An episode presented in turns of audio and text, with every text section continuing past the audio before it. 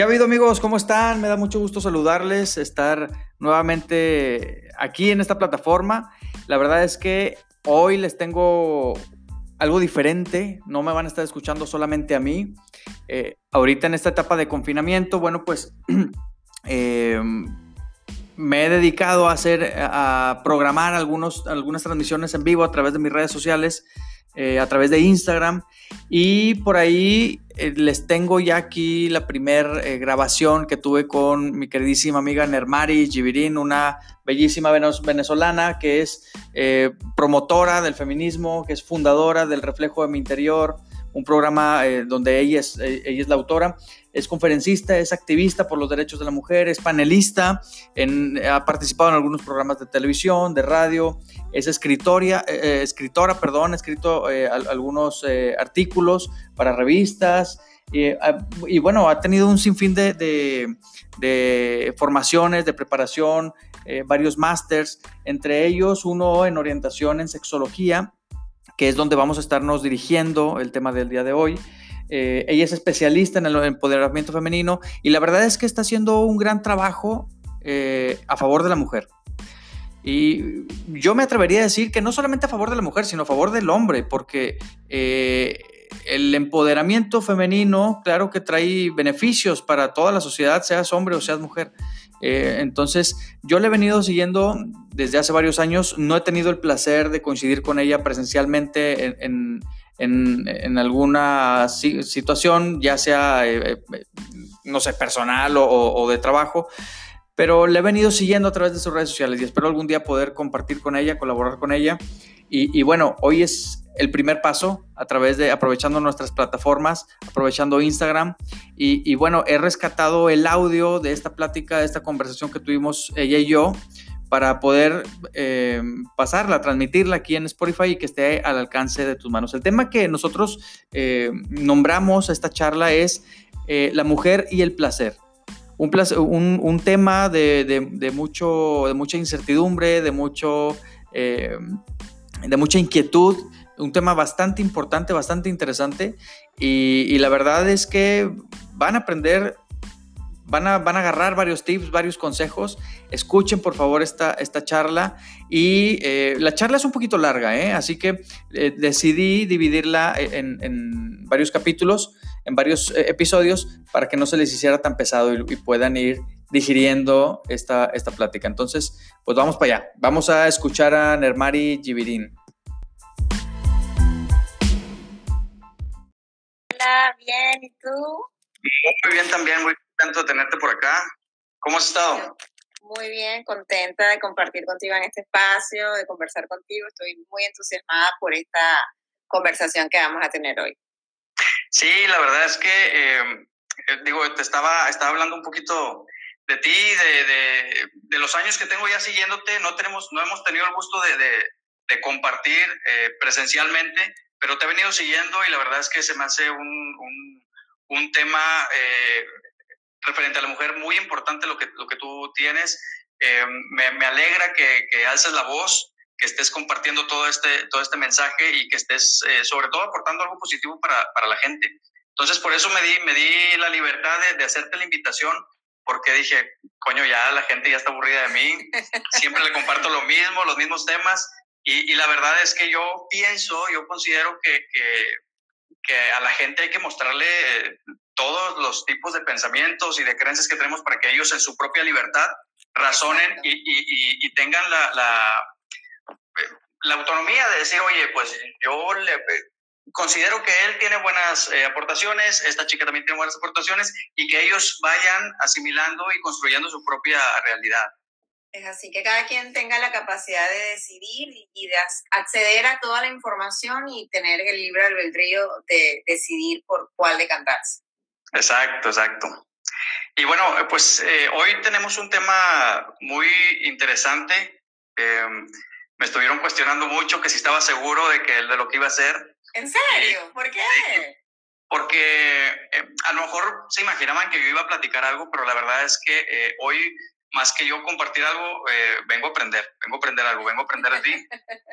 y por eso es que estaba seguro de, Pero en, México, en México son muy puritanos, ortodoxos, conservadores con el tema del sexo, del placer de la mujer. Cuéntame un poco de México. Mira, eh, no te puedo hablar de México en general, eh, pero sí en el entorno, con, las personas que yo me relaciono, sí el tema de, del placer, sobre todo hablando de, la mujer, es, eh, es un poco un tabú, es un misterio, es algo que no se platica abiertamente. Bueno, el tema de la sexualidad en general, no, importa si son varones o mujeres, hablar de sexualidad es algo que no se, que no se habla eh, de manera seria, siempre es mediante bromas, mediante chiste, y, pero la verdad no, es, no hay un diálogo, no hay un diálogo eh, profesional, eh, no, hay un, no, hay una, ajá, no hay una educación en este tema adecuada. Entonces, por eso para mí era importante que tú eh, pudieras compartirnos un poco de lo que estás haciendo allá en, en, Venezuela y que te conozcan por acá también. Qué bueno, qué bueno. Yo viví en México seis meses. No tengo la mejor, el mejor recuerdo ni la mejor experiencia de México real, realmente, no puedo mentirte pero sí en el poco tiempo y en el sitio donde estaba también me di cuenta que sí eh, no se habla mucho de sexo, de placer de la mujer. Hay como, o sea, aquí tampoco y en el resto de Latinoamérica tampoco, pero allá hay una cierta, eh, como algo más alrededor de la, de, la, de la religión, ¿no? Por ejemplo, donde yo estaba, que es en Puebla, hay 365 iglesias, una para cada día, algo así. O sea, la religión. Sí, una en cada esquina, ajá. Muy, muy ahí, muy presente la religiosidad y, por más que sea, bueno, eso queda como en el, aquí en los programas de las mujeres y de los hombres, entonces hay una sociedad bastante ortodoxa en ese sentido. Me di cuenta en ese, en ese entorno, no sé en el resto, ¿no? Sí, bueno, cada ciudad tiene su, su peculiaridad. Em, acá, no hay, acá no hay tantas iglesias como, como en el lugar donde estuviste, pero, pero fíjate que hay, hay, un, hay un común denominador en todo esto. Hace, yo soy creyente. Hace, hace poco, eh, dentro de la iglesia donde yo he asistido los últimos tiempos, em, se han hecho pláticas y todo esto y, y son personas muy abiertas y es por eso que me agrada estar ahí. Pero algo que he notado en el general, en, la iglesia, y no importa la religión que sea, es que eh, cuando se llegan a centrar en hablar en sexualidad, lo hacen refiriéndose eh, específicamente al matrimonio.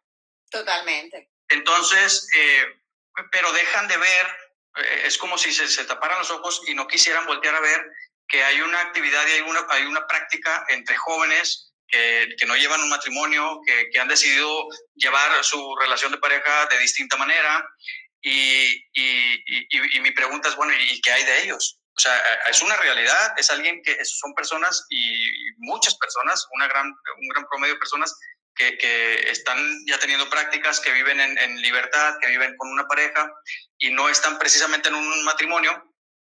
Y, y bueno, ¿qué hay de ellos? ¿Cuándo se les va a hablar a, a, ellos? ¿Cuándo se les va a dirigir un tema para ellos? Es por eso que me interesaba mucho invitarte para acá.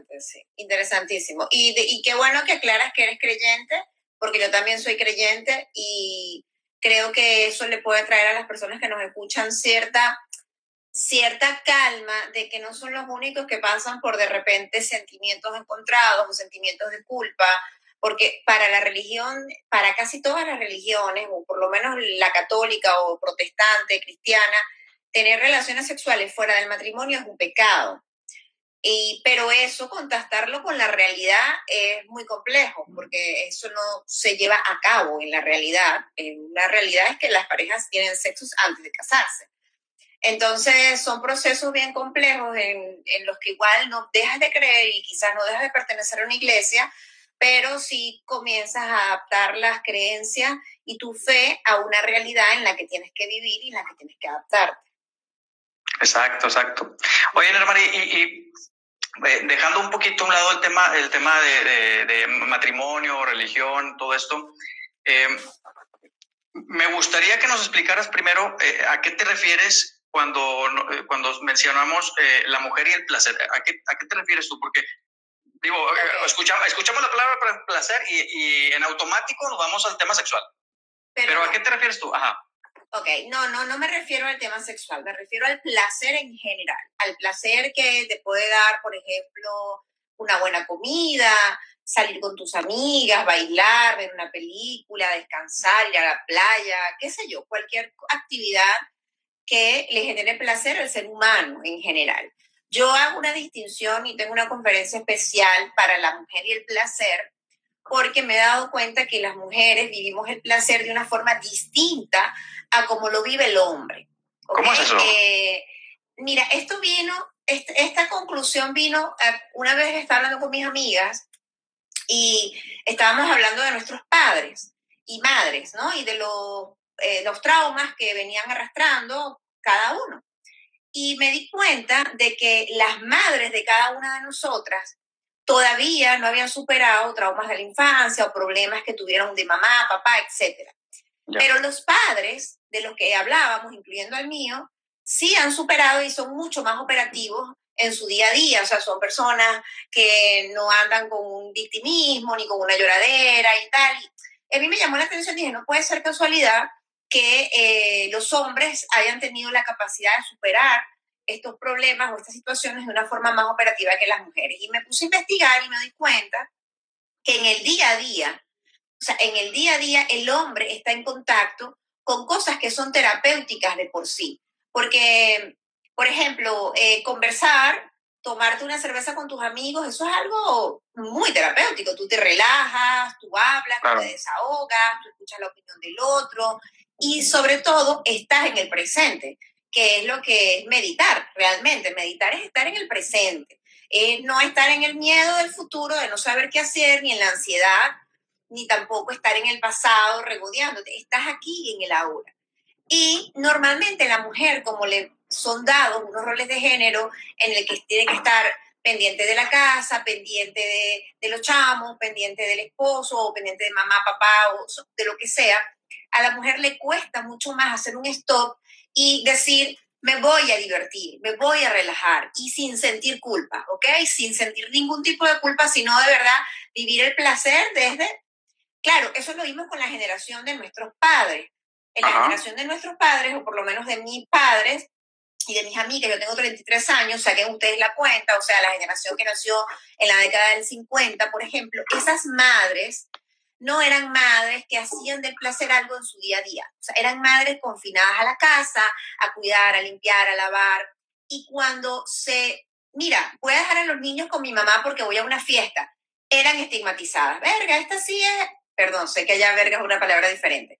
Eh, oye, esta sí es, eh, no. Oye, esta sí es de verdad que cara dura que viene a dejarme a los niños para irse a tomar con las amigas o para salir. O sea, la mujer por su misma negación a la maternidad y al, al, querer complacer al otro, muchas veces se abstuvo de vivir momentos de placer, momentos relajados, momentos en los que, mira, sencillamente no, no quiero hacer nada, me quiero sentar a ver televisión y listo, no importa que estén los platos de ahí, no los he lavado, no, no importa que tenga la cesta llena de ropa sucia, luego lo hago pero normalmente las mujeres nos damos de latigazos y entonces, conchale, todo el tiempo tenemos que estar haciendo algo, cuando estamos relajadas como que ya va, no puedo perder el tiempo. Dime tú en esta cuarentena, o sea, en esta cuarentena es que, bueno, si estoy sin hacer nada, no soy productivo, entonces tengo que hacer ejercicio y tengo que comer sano y tengo que ayudar a este y tengo que hacer este curso y tengo que aprender un idioma y no aprendemos a fluir con el momento, cosa que los hombres hacen maravillosamente bien, desde el mismo hecho de que hay, escucho a mis clientes decir que sus parejas pueden ver televisión y se abstienen del mundo.